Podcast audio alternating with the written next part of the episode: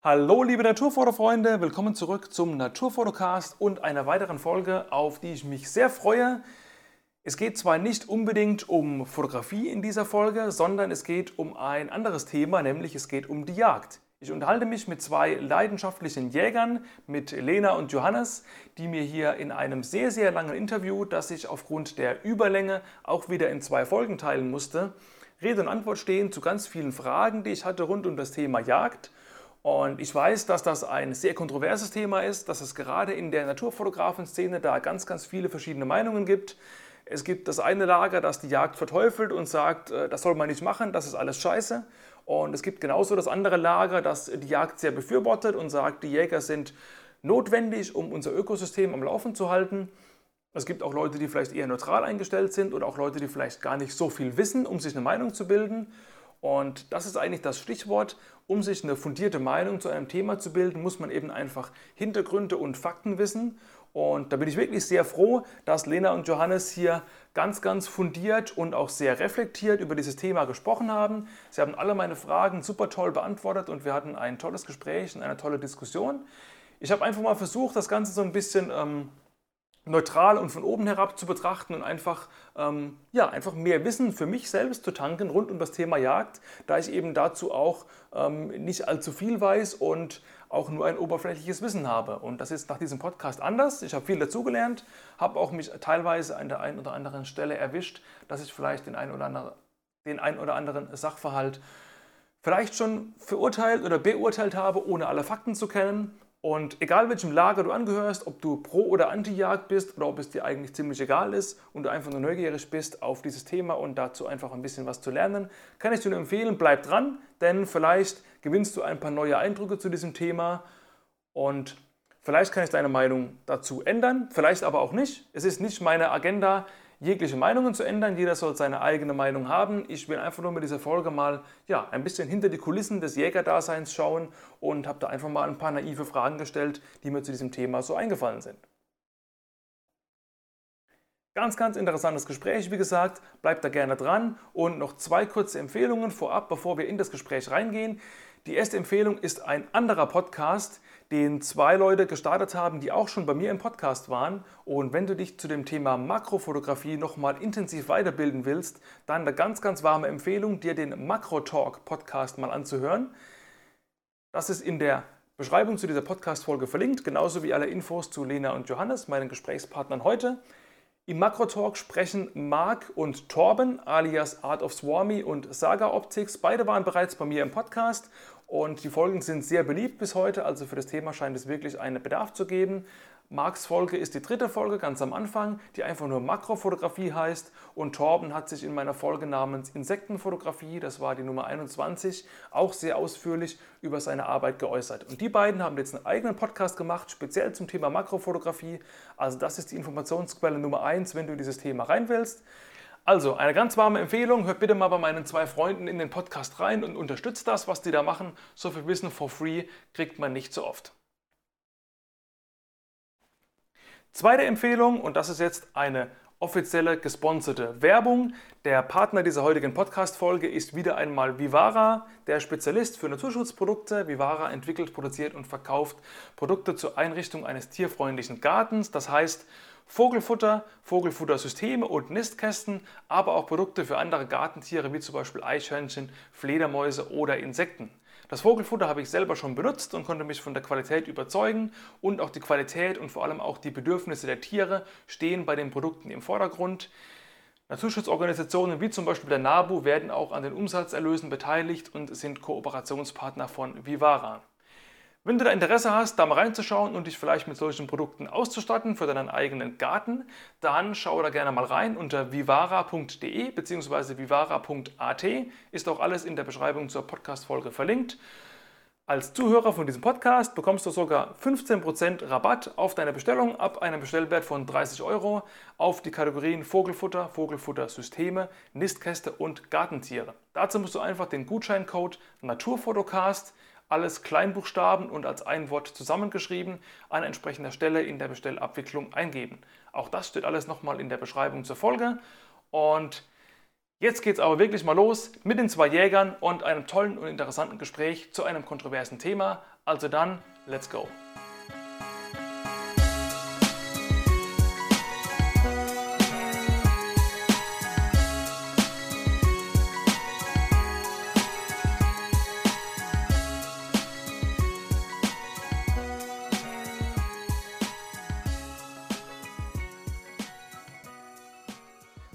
Hallo Lena, hallo Johannes. Ich freue mich, dass gleich zwei Jäger hier in meinem Podcast erscheinen und ihr mir hier ein bisschen Rede und Antwort stehen wollt, beziehungsweise ein bisschen erzählen wollt aus eurem Alltag. Und ähm, vielleicht können wir auch mit ein paar Vorurteilen aufräumen oder einfach mal darüber sprechen. Da gibt es ja durchaus viele. Ich weiß, die Jagd ist ein durchaus kontroverses Thema, gerade in der Naturfotografenszene. Und äh, ja, da freue ich mich ungemein, dass ihr euch da die Zeit genommen habt. Und ja, dann, dass die Leute vielleicht wissen, wer hier am Mikrofon ist, wenn sie euch vielleicht noch nicht ohnehin schon kennen, dass ihr euch vielleicht mal ganz kurz vorstellt. Normalerweise frage ich immer, wie seid ihr zur Fotografie gekommen? Jetzt frage ich einfach mal, wann und wie habt ihr denn entschieden, okay, ich würde gerne mal Jäger werden? Ich würde mal sagen, Ladies first. Lena, leg mal los. Ähm, also ich bin quasi mit der Jagd groß geworden. Meine Mama geht auch zur Jagd und die hat mich dann von klein auf mitgenommen.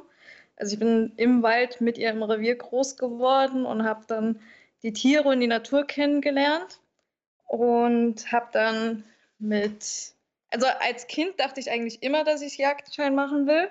Und dann so in der Pubertät, wenn man so ein bisschen rebelliert und dass ich dann vielleicht denkt, so, boah, voll gemein mit den Tieren, die einfach schießen, ähm, habe ich das dann ziemlich hinterfragt und war dann so zweieinhalb Jahre lang vegan und ähm, da beschäftigt man sich, glaube ich, wenn man sich sehr bewusst ernährt, grundsätzlich mit, wo kommen die ganzen Lebensmittel her, die wir konsumieren und ähm, gibt es für vieles, was nicht so gut läuft, nicht eine Alternative. Mhm. Und ähm, mir hat dann auch irgendwann, also nicht, weil vegane Ernährung nicht vielfältig ist, sondern weil es, wenn man als einziger vegan ist, in der Familie ziemlich schwierig ist, immer ein zweites Essen zu kochen.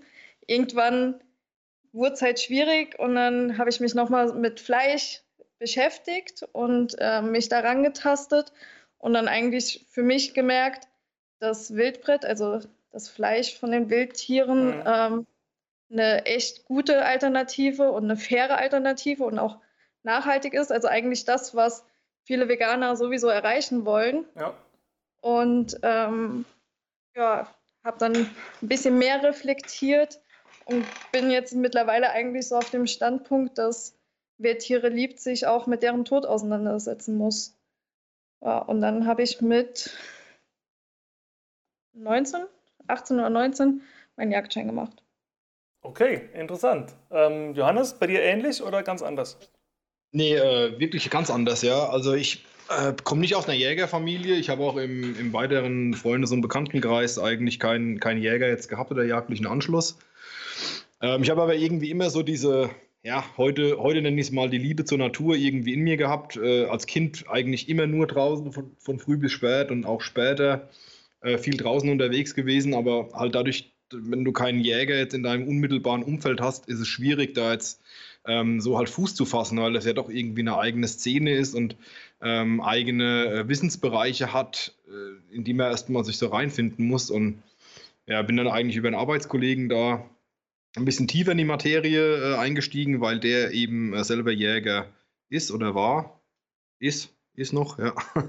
Und ja, da, äh, da habe ich dann gemerkt, dass das äh, ziemlich viel von meiner, von meiner Lebensweise und von meiner Philosophie, die ich so ähm, mir aufgebaut habe, was Konsum angeht, was Ernährung angeht, dass da halt viel zusammenkommt, was man mit der Jagd eigentlich abdeckt. Also für mich ist es halt so, der, wenn es um Natur, wenn wir von Natur reden in Deutschland, dann reden wir halt ähm, in 99 Prozent wahrscheinlich von Kulturlandschaft. Das heißt, die ist vom, die Landschaft ist vom Menschen gemacht und muss auch vom Menschen entsprechend gepflegt werden, dass es so bleibt. Mhm. Und der, jeder Mensch, der auf der Erde lebt, und, oder gehen wir jetzt mal nur von Deutschland aus, jeder Mensch, der hier lebt, der hat irgendwo einen Einfluss mit seiner bloßen Existenz, der konsumiert, ähm, der, der, der verbraucht Ressourcen und so weiter. Und es muss einfach auch Menschen geben, ähm, die einen Ausgleich schaffen. Und da die Natur immer weniger wird, weil der Mensch äh, immer mehr in die Natur vordringt, habe ich das eben für mich so als Chance äh, gesehen, ja, so ein bisschen vielleicht auch meinen, meinen menschlichen Fußabdruck in der, ähm, in der, in der Kulturlandschaft irgendwo ähm, ja, äh, zu verkleinern und, und da meinen Teil dazu beizutragen, dass das Gleichgewicht äh, in der Natur erhalten bleibt und dass die Kulturlandschaft durch mich halt auch mitgeprägt wird. Äh, zum Besseren natürlich, ne? Das ist natürlich mhm. mein, mein Hauptanliegen. Ja. ja. Ja, toller Ansatz von beiden, absolut. Ähm, du hast es gerade gesagt, ähm, das Gleichgewicht in der Natur ähm, beibehalten oder wiederherstellen. Ähm, was würdest du sagen, wenn man es jetzt irgendwie ganz kurz runterbrechen müsste auf so einen Eingangssatz von einem Wikipedia-Artikel? Was ist die Aufgabe des Jägers, deiner Meinung nach? Ja, die, also oder warum, warum, warum gibt es warum gibt's den, weißt du? Warum, also warum gibt es ja, den Beruf, ja, ne? Ja, ja. Also man könnte, wenn du jetzt die Frage jemanden von, von einem Jagdverband oder, oder so einen Jagdpolitiker stellst, der wird dir wahrscheinlich antworten, dass das Ganze ja gesetzlich definiert ist. Äh, im, Im Bundesjagdgesetz steht es ja tatsächlich so drin, ähm, was Jagd ist, also was Jagd bedeutet und, und was die Aufgabe der Jagd ist. Ähm, ich weiß es nicht wortwörtlich, aber ähm, es geht darum, halt einen, einen, Wildbestand zu erhalten, der den äh, landeskulturellen Gegebenheiten angepasst ist. Und das, äh, tatsächlich spiegelt sich diese gesetzliche Definition eigentlich so mit meiner persönlichen Philosophie halt wieder. Ähm, die Aufgabe von einem Jäger ist in meinen Augen, dass eben äh, die, die, die, Wildtiere, die eben dem, dem Jagdrecht unterliegen, das sind ja lange nicht alle wildlebenden Tiere, ähm, dass, er, dass er für diese Wildtiere eintritt und äh, ihren ihre, ihre Wechselbeziehungen im Ökosystem ähm, in einem gesunden Gleichgewicht hält. Okay, dann. Ähm, also Tiere und ja. Pflanzen gehören natürlich dazu, ne? logischerweise. Ja. Jetzt, dass wir das Ganze vielleicht mal irgendwie historisch aufzäumen. Also irgendwann fasst man den Entschluss, so wie du jetzt zum Beispiel, okay, ich würde gern Jäger werden oder wie Lena auch, die irgendwie in, in Mamas Fußstapfen tritt. Ähm, dann muss man erstmal, sage ich mal, eine, eine, Legitimation, eine Qualifikation dafür erlangen. Das heißt, man braucht, denke ich mal, A, einen Waffenschein und B, einen Jagdschein. Oder ist eine, eine Waffenführungsberechtigung schon in einem Jagdschein mit drin? Also was muss man quasi tun oder sich von Behörden geben lassen, nachweisen, dass man Jäger sein darf? Naja, also man macht ja einen Jagdschein. Da gibt es mehrere Varianten, wie man das macht. Also es gibt ähm, den klassischen Weg in Anführungszeichen in der Kreisgruppe. Also die Jägerschaft organisiert sich in Landesjagdverbänden, also pro Bundesland, und dann nochmal in Kreis, je nach Land, Landkreis quasi. Mhm. Und viele Landkreise bieten da eben die Jagdausbildung an.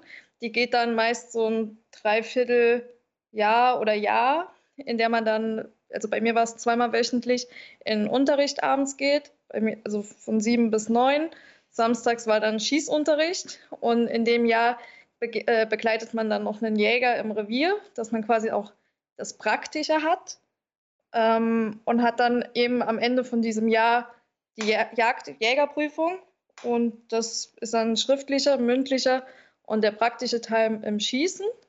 Oder man kann das Ganze in Jagdschulen machen. Dort gibt es dann verschiedene Angeboten, Angebote von drei Wochen am Stück oder über einen gewissen Zeitraum am Wochenende oder ich glaube, mittlerweile gibt es auch zwei Wochen nur, bin ich mir aber nicht so sicher. Und dort ist dann eben am Ende auch diese Prüfung. Da bekommt man dann ein Prüfungszeugnis, dass man eben qualifiziert ist, einen Jagdschein zu lösen.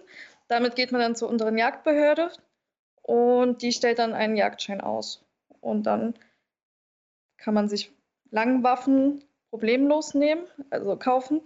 Und ähm, lässt sie dann in eine Waffenbesitzkarte eintragen. Okay, das heißt, separater Waffenschein ist nicht mehr erforderlich, weil das quasi im Jagdschein schon mit drin ist. Also da müssen wir vielleicht einen ganz kleinen äh, Exkurs ins, ins, Waffenrecht machen. Ähm, der Waffenschein wird so von, von Laien oft genannt. Ähm, der Waffenschein ist tatsächlich die, die Erlaubnis, dass äh, eine Person äh, Waffen offen tragen darf. Und ähm, einen Waffenschein, tatsächlich einen Waffenschein haben in Deutschland nur ganz, ganz, ganz, ganz, ganz, ganz wenige Personen. Ähm, die Jäger haben keinen Waffenschein. Wir haben nur die Berechtigung, dass wir im Rahmen unserer Jagdausübung die Waffen tragen dürfen. Also wir ja, dürfen okay. jetzt auch nicht ähm, mit, mit dem geladenen Gewehr auf offener Straße rumlaufen. Wir dürften theoretisch, wenn wir im Revier wohnen, das Gewehr offen umhängen und damit ähm, durchs Dorf, sage ich mal, laufen und, und ins Revier, wenn wir da, wenn wir auf dem Weg zur direkten Jagdausübung sind. Aber das ist natürlich heutzutage ähm, ja, würde das wahrscheinlich einen mittelgroßen Polizeieinsatz auslösen. Ich kenne tatsächlich noch Geschichten von früher, wo die Jäger, wenn sie irgendwo auf Treibjagd, also auf Gesellschaftsjagd gefahren sind, äh, sind sie mit der Flinte über der Schulter in den Zug eingestiegen und da, da hat sich niemand dran gestört, aber die mhm. Zeiten sind, sind, wirklich lange vorbei. Ähm, also so viel zu, diesen, zu diesem Waffenthema. Ähm, wir dürfen also die Waffen kaufen, wir dürfen sie haben, wir dürfen sie besitzen, wir dürfen sie tragen. Äh, aber eben alles nur ganz streng im Rahmen der Jagdausübung. Wir dürfen äh, keinesfalls zu irgendeinem privaten Zweck mit Waffen rumlaufen. Okay, macht dann die Behörde oder bevor man jetzt ähm, zum Jagdschein zugelassen wird, äh, muss man da irgendwie eine gewisse Art Zuverlässigkeitsprüfung irgendwie ablegen? Ja. Oder ja. kann im Grunde einfach, ich sag mal, jeder Hans Wurst kommen, der jetzt einfach sagt, ach, ich habe Bock äh, rumzuballern, ich mache jetzt mal einen Jagdschein, dass ich das halbwegs legal machen kann? Also muss man vorher irgendwie, keine Ahnung, wie ein Bewerbungsgespräch machen oder kann wirklich jeder mhm. zum Jagdverband gehen und sagen, ey, ich würde gern mal?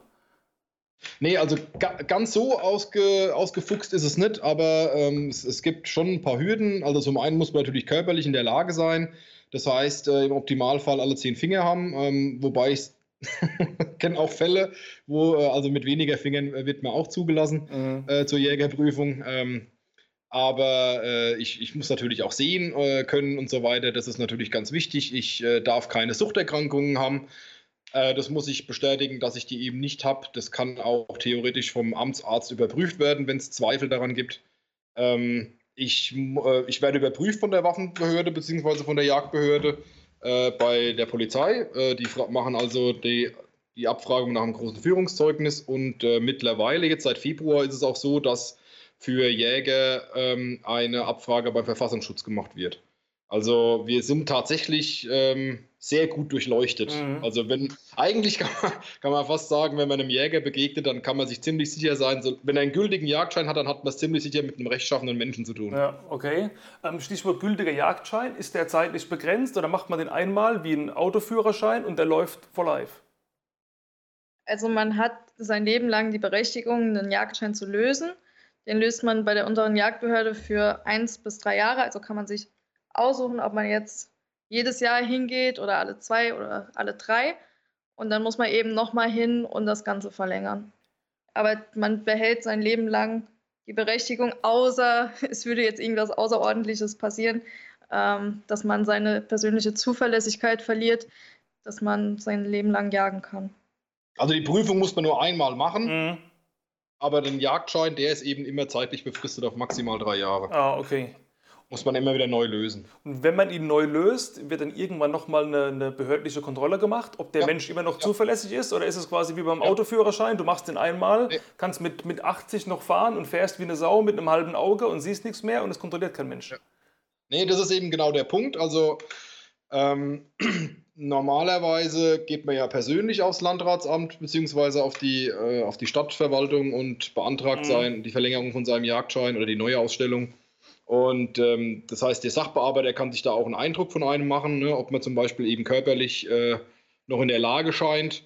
Ähm, und diese Abfrage bei der, bei der Polizei mit dem Führungszeugnis und beim äh, Verfassungsschutz, die wird eben jedes Mal gemacht, wenn ich den Jagd schon verlängern will. Naja, okay. Na gut, also durchaus eine, eine gewisse Kontrollinstanz drin. Das ist schon mal, ist schon mal interessant. Ja. Also das, das ist auch wirklich eine, eine, eine sehr umfassende Abfrage. Ähm, ich hatte, als ich meinen Jagdschein beim letzten Mal verlängert, verlängern wollte, ähm, habe ich die Auskunft von meinem Sachbearbeiter bekommen, dass sich das ein bisschen verzögern wird wegen meinem anhängigen Verfahren. Und dann habe ich mal kurz die Stirn gerunzelt und gesagt, was für ein anhängiges Verfahren. Also ich wüsste nicht, dass ich mir irgendwas da zu Schulden kommen lassen. Mhm. Und dann hat er gesagt, ja, das kann er nicht sagen, das sieht er nur hier, dass hier was offen wäre und hat dann aber auf mein, auf mein Bitten hin da äh, nachgehört, weil, weil ich mir es nicht erklären konnte. Und es war tatsächlich ein, äh, ein Bußgeldverfahren, weil ich, ähm, ein, also keine große Sache, ich habe äh, jemanden die Vorfahrt genommen und das auch ohne Absicht, aber das ist, Fahrlässigkeit gilt ja natürlich auch schon als Schuld. Und äh, dieses, dieses Bußgeldverfahren war quasi auch in, diesem, in dieser Abfrage quasi, ähm, äh, wurde das dem Landratsamt mitgeteilt. Mhm. Okay. Und, äh, also es war alles kein Problem. Ich habe meinen Jagdschein auch bekommen und so weiter. Aber weil das Bußgeldverfahren zu dem Zeitpunkt noch offen war, das heißt, ich habe noch nicht mal einen Bescheid bekommen mit meinem, mit meinem, äh, mit meinem Ordnungsgeld, was ich zahlen musste.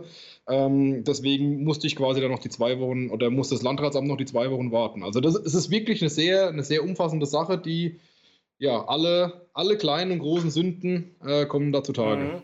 Ja, das ist echt krass, dass die, dass die so tief gehen, weil ein offenes Bußgeldverfahren ist ja eigentlich in Anführungszeichen Peanuts.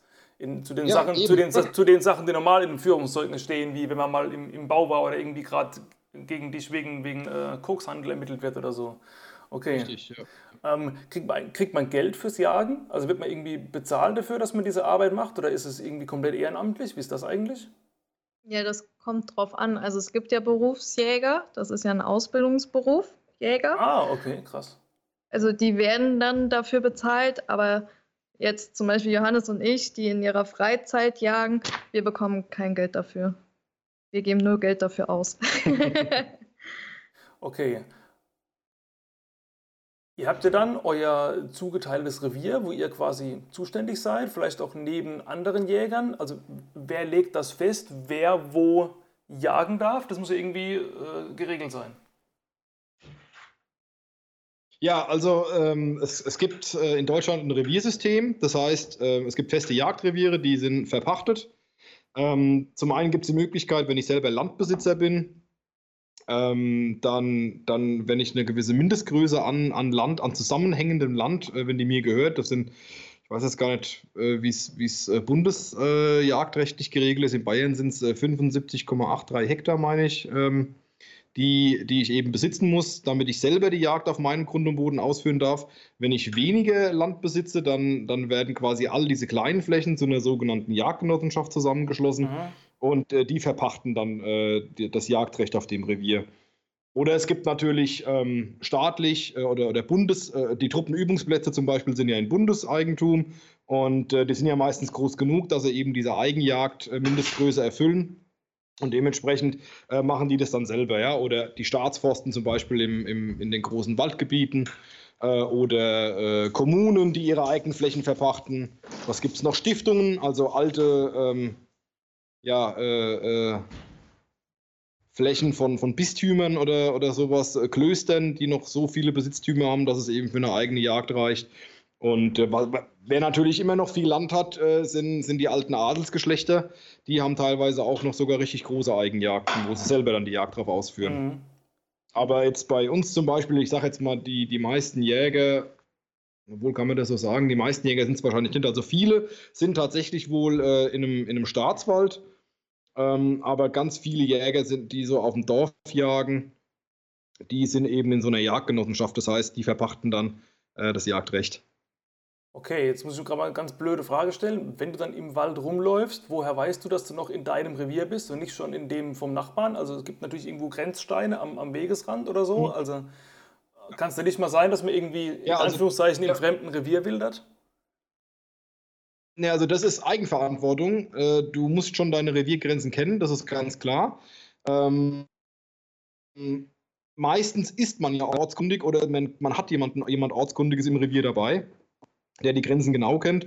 Und die Grenzen sind auch ganz oft natürlich dann Gemarkungsgrenzen. Also äh, irgendwie das, das Dorf, in dem ich eben zur Jagd gehe, hat dann auch äh, die Grenzen, äh, die es hat und, und, und in den Grenzen bewegt sich das Jagdrevier. Oder es gibt dann natürliche Grenzen. Also in dem Revier, wo ich bin zum Beispiel, wir haben äh, nicht nur Gemarkungsgrenzen als Reviergrenzen, sondern auch natürliche Grenzen wie Bachläufe oder Eisenbahnlinien. Mhm. Ja, also unser Revier geht bis zur Eisenbahnlinie, obwohl jenseits der Eisenbahnlinie auch noch Gemarkung von meinem Heimatort ist. Okay. Ja, aber das muss man, also das, das, muss man selber wissen. Das ist Eigenverantwortung zu wissen, wo die Grenzen sind. Und tatsächlich, wenn man außerhalb der Grenzen Jagd begeht, man Wilderei. Ja. Das ist so. Ja, man, man merkt. Ja, sorry, Elena, hab dich unterbrochen. Aber man lässt sich das eigentlich auch am Anfang, bevor man irgendwo anfängt zu jagen, zeigen. Ja, also logischerweise. Auch die Jagdgenossenschaft, die ja einem das äh, Jagdrecht verpachtet auf den ganzen Ländereien, die hat ja auch großes Interesse dran, einem zu zeigen, wo man jagen darf und wo nicht. Also ähm, das ist jetzt nicht so, dass man sich da selbst rantasten muss und immer hofft, dass nichts passiert, sondern das kriegt man auch gezeigt. Und mittlerweile gibt es auch Apps, in denen man seine eigenen Reviergrenzen eintragen kann und somit dann auch ähm, natürlich Reviermanagement übernehmen kann, aber auch, ähm, wenn man sich unsicher ist, einfach auf dem Handy gucken kann und dann sieht, ich bin noch im Revier oder nicht. Ah ja, cool. Ja, man merkt, äh, dass man in Deutschland ist, dass wirklich alles äh, krass geregelt, was ja auch absolut gut so ist. Ähm, die Abschussquoten der einzelnen Tierarten wird wahrscheinlich auch irgendwo von, von Behördenseite geregelt. Ähm, wisst ihr, auf welcher Grundlage das gemacht wird? Also ich stelle mir jetzt vor, da sitzt irgendwo ein Sachbearbeiter im Ministerium und sagt, ach, 2020 machen wir mal nur so und so viel Prozent der Rehe oder so. Also der muss ja irgendwo einen Datenbestand haben, wo er irgendwie rauslesen kann, okay, so und so viel äh, Tierbestand ist irgendwie zu viel oder zu wenig in dem und dem Wald. Da muss man entsprechend mehr oder weniger regulierend eingreifen äh, von Jägerseite aus. Also die Wildbestände werden ja grundsätzlich an den Abschusszahlen geschätzt. Also man geht ja davon aus, dass wenn irgendwo, also ich glaube in Rheinland-Pfalz waren es 2018, 19 rund 1700 Muffel ungefähr. Ähm, und so wird dann auch die Population an Muffeln in Rheinland-Pfalz geschätzt. Also ähm, durch die Jagd werden auch ähm, Schätzungen vorgenommen. Jetzt zum Beispiel nicht beim Hasen, da gibt es dann unterschiedliche Monitoring-Programme. Ähm, und dann ist das auch noch so, dass es nicht für jedes Stück, äh, jede Wildart ähm, einen Abschussplan gibt. Also zum Beispiel bei Schwarzwild nicht. Aber bei Rotwild gibt es dann auch Hegegemeinschaften, also ähm, Reviergruppen, die sich zusammenschließen, die dann einen gemeinsamen Abschussplan für Rotwild zum Beispiel haben. Okay, und das heißt, innerhalb von so einem ähm, Abschussplan muss man sich wahrscheinlich auch, müssen sich die einzelnen Jäger in ihrem Revier untereinander absprechen, ähm, dass irgendwie sagt, komm, du gehst morgen und ich gehe übermorgen und wenn wir irgendwie unsere Quote haben, dann gehen wir gar nicht mehr.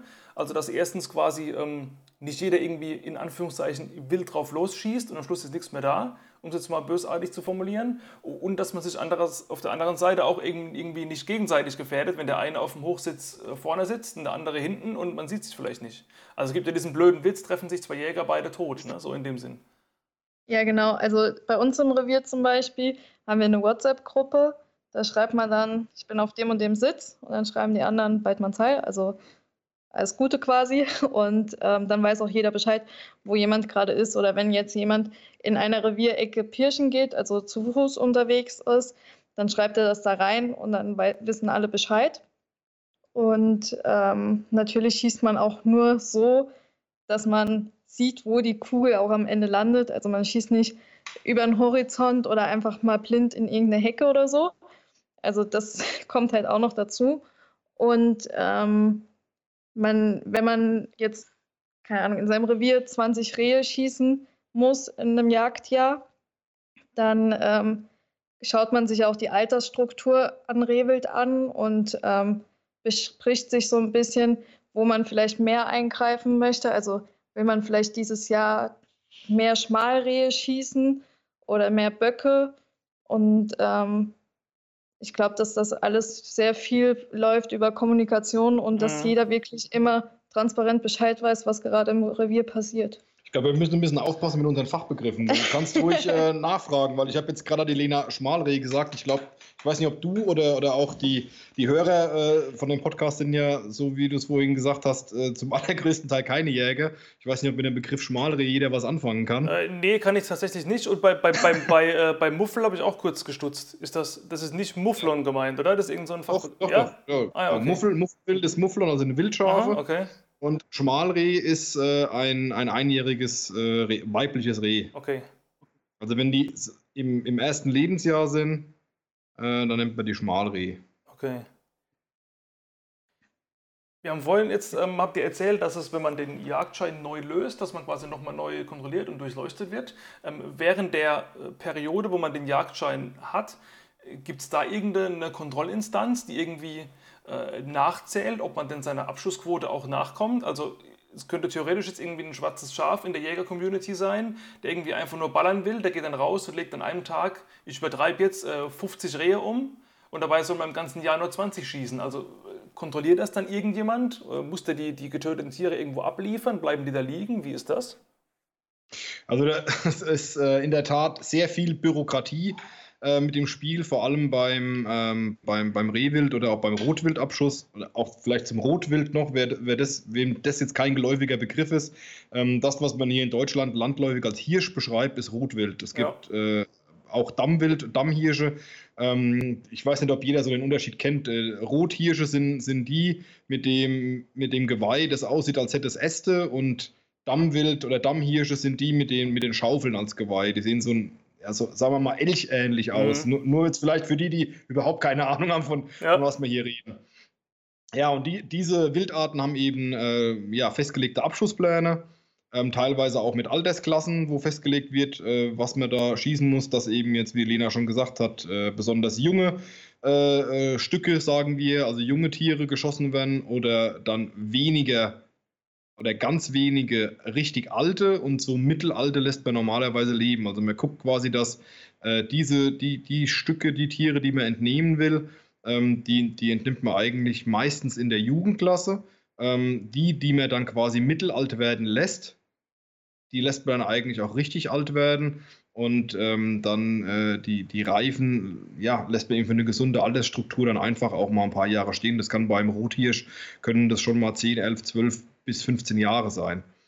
Und ähm, ja, das hat eben den Aufbau wie eine Pyramide, diese klassische Alterspyramide. Mhm. Und ja, hat eben den Sinn, dass man, dass man eine gesunde, eine artgerechte ähm, Altersstruktur eben in dem Bestand hat.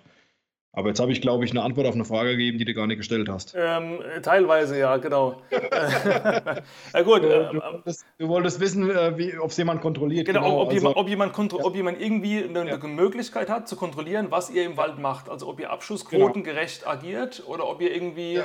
äh, nur da rumchillt und gar nichts macht oder ob ihr irgendwie 50 Rehe an einem Tag abschießt. Genau, also es gibt teilweise den sogenannten körperlichen Nachweis. Das heißt, wenn du ein, äh, ein Tier schießt, dann musst du es ähm, bei jemandem, der dafür befugt und autorisiert ist, vorzeigen und derjenige bestätigt dir dann quasi den Abschuss. Mhm. Und ähm, ansonsten muss man aber sagen, im Großen und Ganzen ist das eigentlich äh, eine Sache, die, die ja unter Selbstkontrolle und vor allem auch unter Eigenverantwortung und, und mit viel Vertrauen eigentlich läuft. Man muss aber ja dazu sagen, ähm, wir Jäger haben natürlich eine große Kontrolle, aber wir haben eigentlich vor allen Dingen auch ein großes Eigeninteresse daran. Und ähm, es wird jetzt zum Beispiel dieses Extrembeispiel, was du gerade gesagt hast, ähm, dass jemand 20 äh, Rehe nur schießen soll, aber dann 50 schießt, das, das wird es, glaube ich, sehr, sehr, sehr selten nur geben. Weil, Auf Dauer. Weil, weil es quasi. Ja, weil der Jäger selber. Ja, weil es quasi. Ja, weil der Jäger selber da eigentlich kein Interesse dran hat. Äh, es ist eigentlich schon im, Eigen, im großen Eigeninteresse, sein Revier nachhaltig zu bewirtschaften. Mhm. Aber wir geben jedes Jahr, um das vielleicht noch zu sagen, wir geben jedes Jahr einen Abschussplan ab, in dem wir angeben, wie viele, wie viel Wild und, und in welchen Altersklassen äh, wir erlegt haben. Okay. Also für, für, für das Wild, das wir im Revier schießen, geben wir jedes Jahr einen Abschussplan ab und der wird dann auch ähm, dokumentiert und, und äh, dann eben auf die Hegegemeinschaft äh, wird das Ganze dann nochmal äh, summiert und dann wird es auf die Kreisgruppe summiert und am Schluss wird es nach Bundesland summiert und ganz am Ende weiß man dann, äh, wie viele Stücke in ganz Deutschland in den verschiedenen Wildarten erlegt worden sind. Und die, die Tiere, die ihr erlegt habt, ähm ich weiß gar nicht, ob, ob, schon, ob du es schon beantwortet hast. Bleiben die, bleiben die einfach im Wald liegen oder nehmt ihr die immer mit raus? Nee, also ähm, wir verwerten ja das Wild, das wir schießen, sofern es zum Verwerten geeignet ist. Also wir Jäger gucken ja auch, wenn wir das Wild aufbrechen, also die Organe entfernen, ähm, ob das Tier auch gesund ist, also ob da vielleicht irgendwelche Veränderungen an der Leber oder an der Milz sind oder so. Das gucken wir ja auch. Also ähm, wir schießen ja nicht nur gesunde Tiere, sondern wenn wir da jetzt ein Tier sehen, das total abgemagert ist oder so, dann spricht man von einem Hegeabschuss. Also die Hege hat ja zum Ziel, einen gesunden Wildbestand zu haben und dann muss man eben auch mal ähm, Tiere schießen, die eben nicht gesund sind.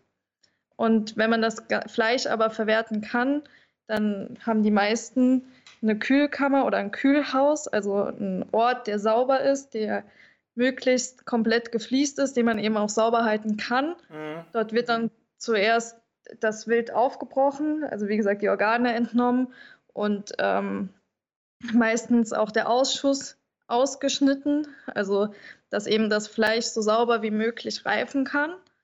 Dann lasse ich mein Wild meistens fünf, sechs Tage lang hängen in der Kühlung also bei 7 Grad. Und ähm, dann zerwirke ich es, also zerteile es in die üblichen Fleischabschnitte, also die man so kennt, also in den Rücken oder in die Nuss und so. Und dann ähm, esse ich das meistens selbst. oder ich mache noch Wurst draus. Also es gibt eben sehr viele Möglichkeiten, die man machen kann. Dabei sind aber extrem viele Hygienevorschriften auch zu beachten, wenn man das Fleisch an andere weitergeben wollen würde. Und wenn ein Stück, also ein Tier nicht verwertet werden kann, dann muss man das zumindest bei uns mindestens einen Meter tief vergraben. Okay. Ich überlege jetzt gerade, ändert sich da nicht irgendwie das, das Verhältnis vom Tier oder die Sichtweise zum Tier, wenn man das irgendwie ja, mehr, mehr tot als lebendig vor sich hat? Also am Anfang denkt man vielleicht, ach nö, das arme Reh und irgendwann ist es quasi nur noch äh, ein halbes Reh, das im Keller hängt. Äh, wie ist das? Also hat man am Anfang irgendwie Skrupel oder in Anführungszeichen stumpft man ab oder gewöhnt man sich dran an dieses äh, mit toten Tieren hantieren? Ähm, also ich glaube, dass der einzige Moment, also wenn das Tier in der Kühlung hängt, dann ist das ja de definitiv der Schritt zum Lebensmittel, also vom Lebewesen zum Lebensmittel. Ähm, und da ist es halt wichtig, dass man das jetzt nicht zu sehr romantisiert und sich denkt, so, oh, das arme Reh, sondern man will ja auch eben ein hochwertiges Lebensmittel haben. Und da, ähm, ich glaube, das ist einfach ein Prozess, der, ähm, also man gewöhnt sich jetzt nicht dran, ein Tier zu töten und zu schießen, aber das Zerwirken ist auf jeden Fall ein Gewöhnungsprozess. Also mhm. Also das macht man ja auch einfach so ein bisschen aus Respekt dem Tier gegenüber, weil wenn ich es nicht verwerten würde, hätte ich es ja auch nicht schießen brauchen. Ähm, ja doch, um die Quote zu erfüllen, oder? Also die hm. Verwertung ist ja im Grunde nur so ein, so ein positiver Nebeneffekt, dass man eben noch was zum Essen draus macht und es nicht einfach wegwerfen muss. Ähm, ja, aber man darf nicht, also das ist auch geregelt, man darf nicht einfach ein Tier einfach so schießen. Also man muss auch einen Grund haben. Das kann eine Krankheit sein, aber auch das Verwerten. Also man kann jetzt nicht einfach gehen, in den Wald gehen und ein Reh schießen, weil man gerade was schießen will. Das mhm. darf man nicht. Also ich glaube, das ist auch ein ganz wichtiger Aspekt, ähm, was, du, was du gesagt hast, ähm, ob man da abstumpft oder so. Äh, genau das wollen wir ja, oder die meisten Jäger, äh, glaube ich ja eben nicht. Die wollen gar nicht abstumpfen, sondern es ist für uns, oder also jetzt gar nicht wirklich für, für eigentlich alle sprechen, die ich persönlich kenne, ist es sogar ein ganz wichtiger Punkt, dass man diesen Bezug zu seinem Lebensmittel hat. Weil äh, jeder, der Fleisch konsumiert, ähm, ist für den Tod von Lebewesen verantwortlich. Es muss immer ein Tier sterben, wenn wir Fleisch essen. Ja. Und äh, wir machen das eben selber. Was ganz interessant ist, habe ich an mir selber schon beobachtet. Ich ähm, habe auch schon an Hausschlachtungen teilgenommen, habe auch Hasen und, und, und Hühner auch äh, komplett schon selbst geschlachtet.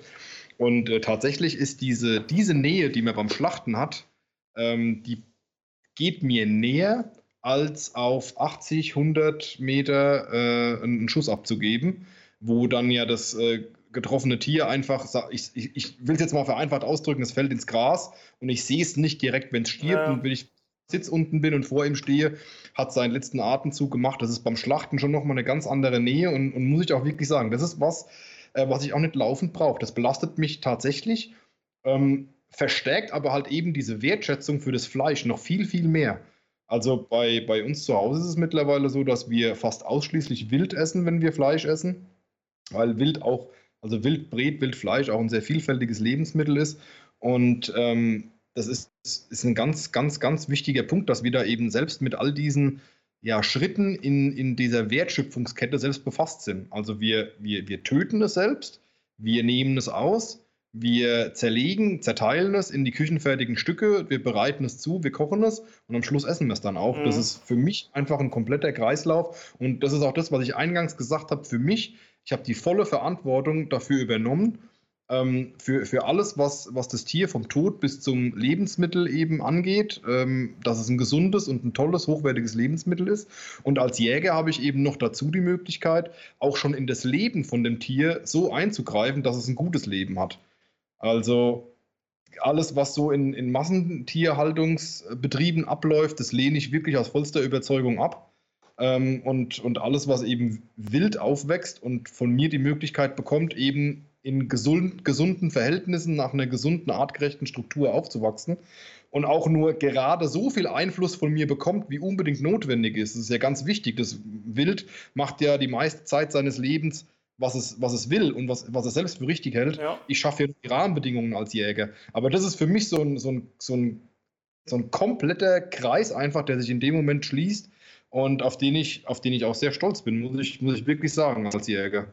Ich glaube, das Gefühl kennt jeder in Kleinen, wenn er, wenn er irgendwie selbst im Garten äh, Tomaten oder Gurken anbaut. Mhm. Ich glaube, das kann jeder bestätigen, wenn ich irgendwas im, im Garten mache und wie viel Arbeit ich da reinstecke und dann am Schluss habe ich die Gurke oder die Tomaten auf dem Teller liegen, dann, dann ist, die schmecken einfach, so gut schmeckt nichts gekauftes, ja. Selbst wenn ich die selbstgezogenen Tomaten von meiner Mutter aus dem Garten bekomme, dann ist das immer noch was anderes, weil die Garten, äh, die Tomaten aus meinem Garten, da habe ich selber Arbeit reingesteckt. Und ich glaube, das kann man ganz gut damit vergleichen. So ist es dann bei uns eben auch mit dem Fleisch. Ja. Jetzt seid ihr nicht nur mit ähm mit dem Gewehr im Wald unterwegs, sondern durchaus auch mit der Kamera. Ähm, ich weiß gar nicht genau, wie es bei dir ist, Johannes, wie, wie viel du fotografierst oder ob du auch Richtung Wildlife-Fotografie gehst. Bei dir, Lena, weiß ich, dass du da auch, ähm, ich behaupte mal, korrigiere mich, wenn es nicht stimmt, äh, eine Anfängerin bist in dem Bereich. Jetzt ähm, muss ich natürlich die provokante Frage stellen, die ich übrigens auch von den äh, Zuschauern äh, gekriegt habe. Ich habe ja hier per, per Instagram-Story auf dem äh, Naturfotocast-Account mal gefragt, wer hat denn Fragen ähm, zum Thema Jäger? Da kam natürlich die Frage, schießt du lieber mit der Kamera oder mit der Knarre? So, jetzt müsst ihr raushauen. ähm, ja. Das sind. Ganz kurz. Ich würde ich würd die Frage eigentlich fast komplett die Lena beantworten lassen weil ich äh, tatsächlich, also ich mache schon auch Fotos äh, mit, mit, dem Handy und ich habe auch eine Kamera, aber ich bin weit davon entfernt, äh, mich äh, Naturfotograf oder irgendwas äh, schimpfen zu wollen. Ja. Äh, bei mir sind Bilder nur ein Nebeneffekt, deswegen gebe ich die Frage mal komplett an die Lena. Okay. Ähm, also ich muss sagen, dass ich vieles Wild ähm, bei uns im Revier gar nicht habe. Also wir haben ähm, zum Beispiel kein Rotwild im Revier. Das heißt, wenn ich Rotwild fotografiere, habe ich schon mal gar nicht meine Waffe dabei. Und ich könnte es auch nicht, ähm, also das fragen mich relativ oft Leute, ob ich dann ein Tier zuerst fotografiere und direkt danach schieße. Ähm, aber das könnte ich nicht, weil ich das Schöne an so einem Bild finde, dass das Tier ja lebendig ist und gerade das macht, was es macht, weil es lebt. Also ich finde es schön, dass so ein Tier einfach festgehalten wird in seiner Umgebung. Und ähm, das wäre jetzt was anderes, wenn ich jetzt einen Bast, einen Bock fotografiere und den dann zwei Monate später krank irgendwo humpeln sehe, dann würde ich den schießen. Aber ich könnte nicht Sekunden getrennt ein Tier fotografieren und direkt danach erlegen. Okay, aber ist ja im Grunde kein, kein Unterschied, ob du äh, Bock A fotografierst und äh, eine Stunde später Bock B erlegst, der für den Betrachter erstmal gleich aussieht äh, auf dem Bild oder ob du sagst, komm, Bock A mache ich erst ein Bild und dann mache ich Bock A um. Ähm, also Bock A fotografieren und eine Stunde Bock B, äh, später Bock B schießen, finde ich nicht schlimm, weil es zwei verschiedene Tiere sind, die auch grundsätzlich unterschiedlich sind. Ähm, aber das innerhalb von Sekunden getrennt. Also ich finde auch, für mich ist eben das Erlegen von einem Tier was Besonderes. Also ist ja auch ein Privileg überhaupt, ein Tier schießen zu dürfen. Und da ist man dann auch in den Minuten davor einfach sehr konzentriert, das Tier richtig anzusprechen. Also wirklich genau zu beobachten, ist das ein Tier, das ich von den Jagdzeiten her gerade schießen darf? Ähm, ist das auch, also jetzt gerade im Moment muss man bei weiblichem Rehwild natürlich aufpassen, ist das ein Schmalreh, also ein einjähriges Reh, das noch kein Kids hat oder ist das eine Ricke, die irgendwo gerade ihr Kids liegen hat und hier gerade frisst? Also dass man nicht einem Kids die Mutter wegschießt ja, klar, quasi. Ja. Und ähm, das äh, würde ich nicht mit dem Fotografieren auch unterbrechen wollen. Also da ich konzentriere mich lieber in den Minuten dann auf den Schuss und greife auch danach dann nicht direkt zur Kamera, einfach weil das ein besonderer Moment ist, den ich ähm, erleben will und nicht durch die Kamera beobachten. Ja. Wie ist es mit ähm, erlegten Tieren fotografieren? Ähm, wie, wie stehst du dazu? Also ich, äh, nach jedem, also jedes Tier, das ich erlege, fotografiere ich für meine Mutter, weil die natürlich wissen will, was gerade passiert, wenn sie gerade auf Arbeit ist oder zu Hause. Aber ich würde das, also meine Mutter ist die Einzige, die ein Bild davon geschickt bekommt. Und ansonsten ähm, bleibt der Moment für mich. Also ich poste keine erlegten Tiere, weil das einfach für mich ein extrem intimer Moment ist. Also das, wenn das Herantreten an das Stück, wenn also diese ersten Momente sind sehr besonders. Also man guckt dann natürlich sich das Tier ganz genau an, guckt, ob der Schuss auch wirklich 100% so ist, wie man sich das vorgestellt hat, wie man es wollte. Und dann hält man auch einen Moment inne, sucht ein Ästchen oder was gerade in der Nähe ist. Also es gibt ja bruchgerechte Hölzer, also für den letzten Bissen. Das ist ja nochmal für Jäger vom Brauchtum her was Besonderes und um dem Tier die letzte Ehre zu erweisen. Und dann ähm, ist man, glaube ich, also ich glaube, das machen auch die meisten, dass sie da wirklich dann vielleicht eine halbe Minute, eine Minute erstmal stehen und halt auch einfach mal innehalten. Ja, innehalten mhm. und halt drüber nachdenken, was die letzten Minuten passiert ist und dann ähm, losgehen und das Ganze verwerten. Jetzt kennt ihr ja auch ganz viele andere Jäger in eurem, eurer Kreisgruppe, in eurem Verband, eurem Revier.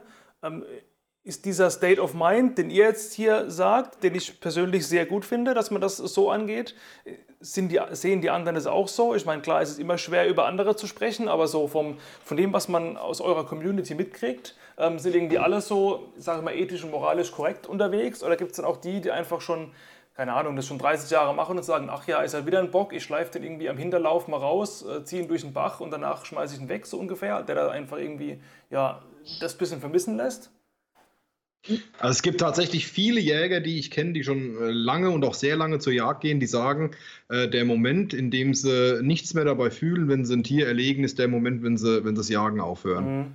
Also das äh, ist scheinbar wirklich was, was einen ein, ein Leben lang begleitet. Ähm, und das finde ich persönlich auch gut, weil, weil dieser Moment mir eben auch sehr wichtig ist, dieses Bewusstsein, da jetzt ein Leben genommen zu haben. Und ähm, man kann sich da auch vielleicht ein Stück weit reinsteigern. Ähm, für mich ist es auch immer so, hat es fast schon was äh, Spirituelles, wenn ich sage, ich habe jetzt in die Schöpfung eingegriffen. Ne? Also ich, deswegen, ich, ich weine jetzt nicht oder mache mir da jetzt irgendwie stundenlang Vorwürfe, aber das sind eben schon so Gedanken, die einen umtreiben.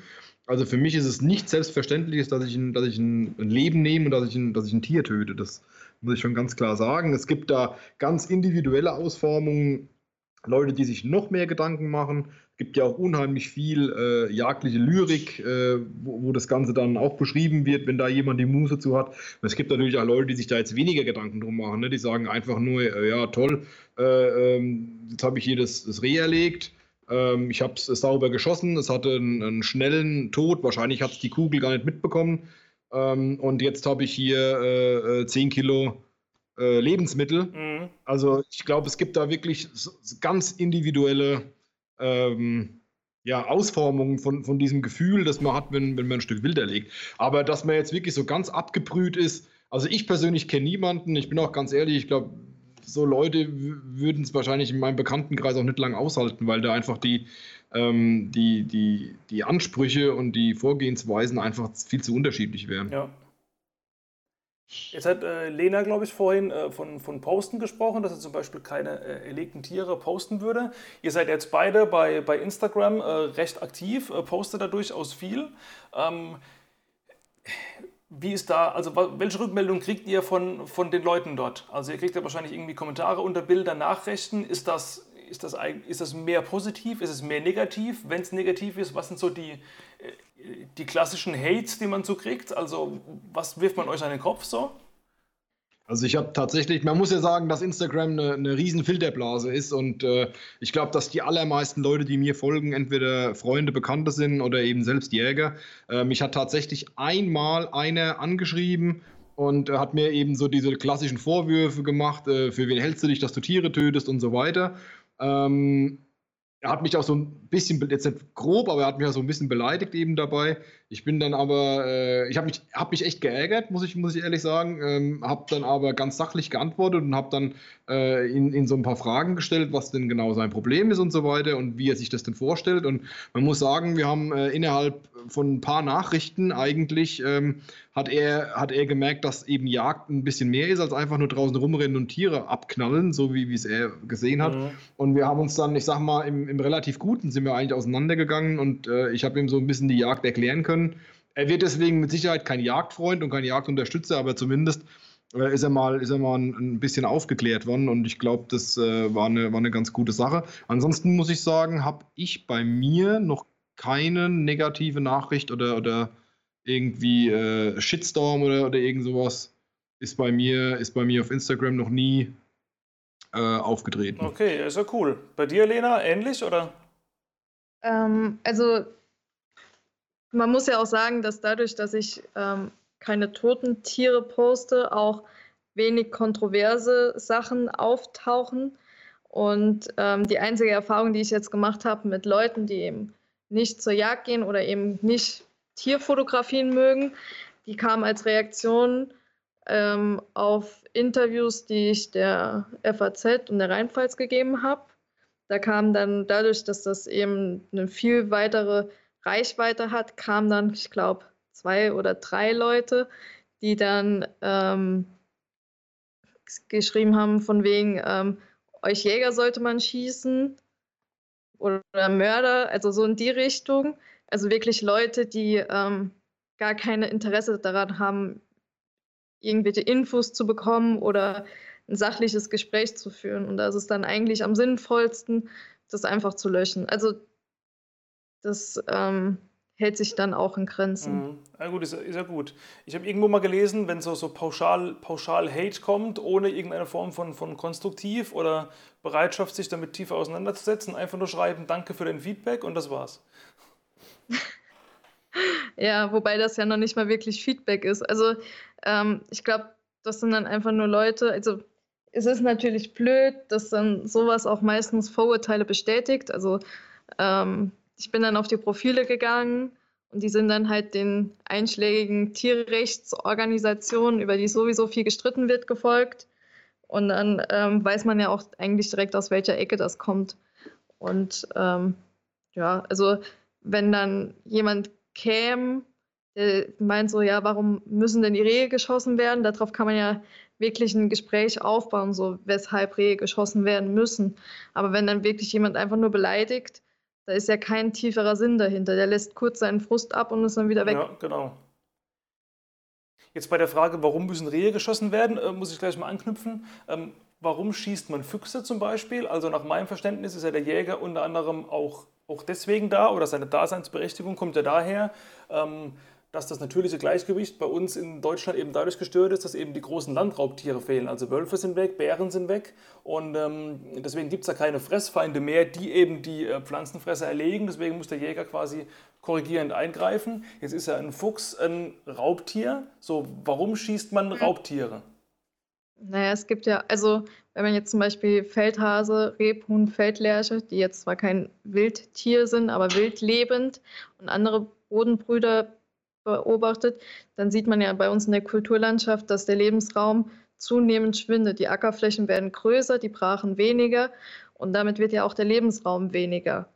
Und die Füchse werden mehr und für das Rebhuhn zum Beispiel ähm, erhöht sich dann dadurch so viel der Druck durch Prädatoren und schwindenden Re Lebensraum, dass es einfach weniger werden. Und Jäger haben ja auch zu dem, zum Ziel, Bestände zu erhalten. Also nicht, weil wir das Rebhuhn künftig jagen wollen, sondern weil es einfach schade wäre, wenn sie aussterben würden.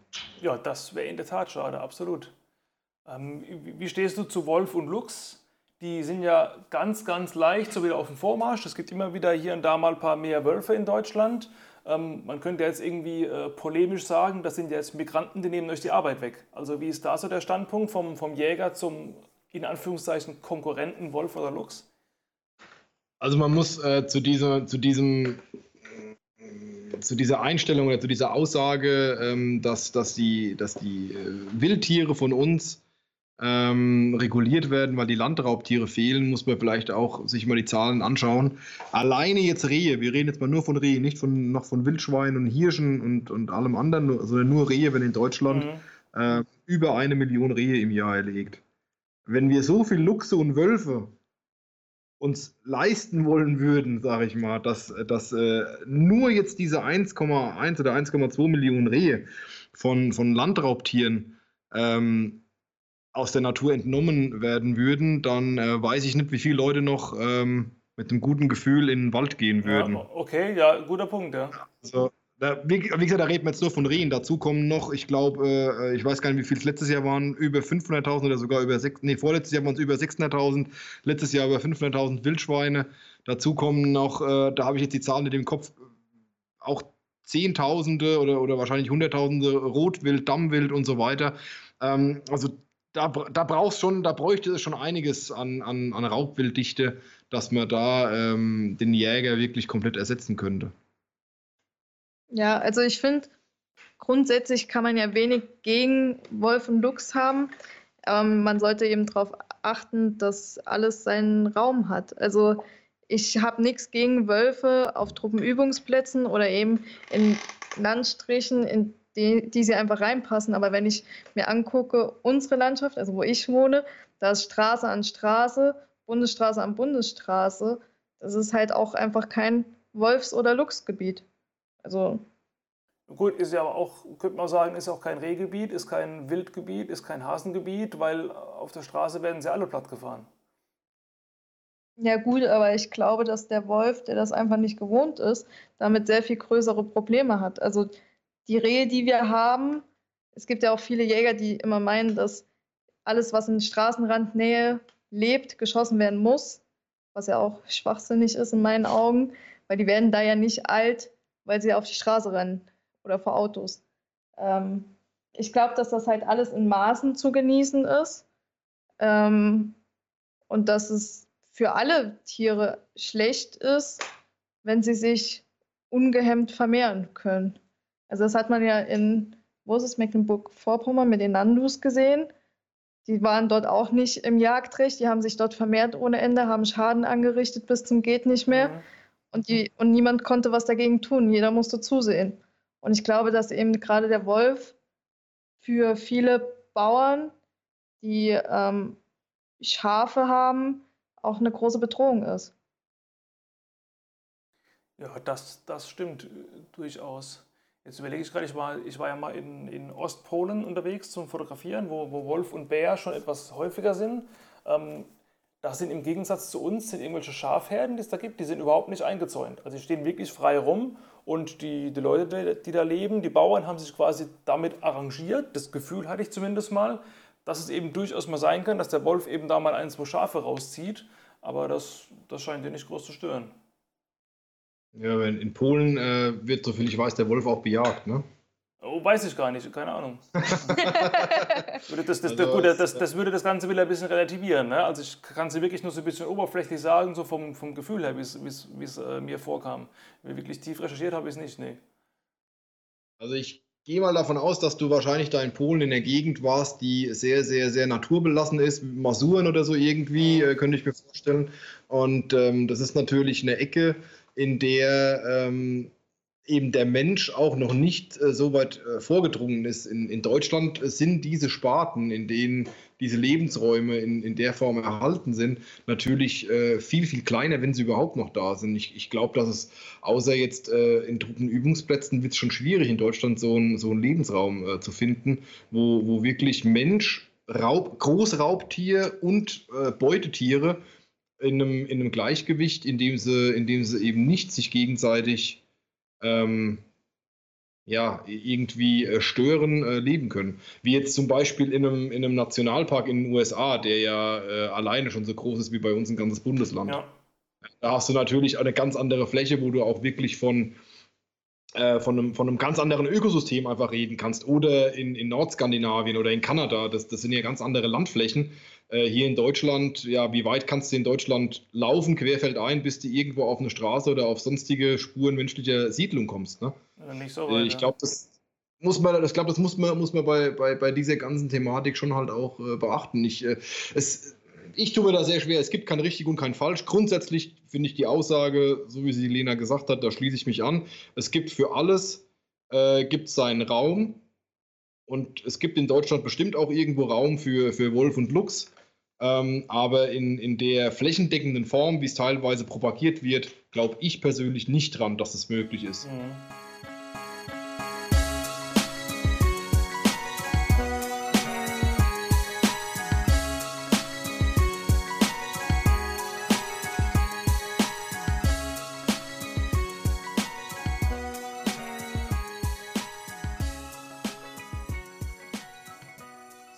Das war der erste Streich und der zweite folgt zugleich. Nächste Woche gibt es den zweiten Teil unseres Gesprächs rund um das Thema Jagd.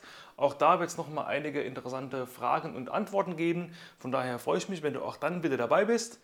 In diesem Sinne, bis dahin, Peace out und ciao und bis zum nächsten Podcast.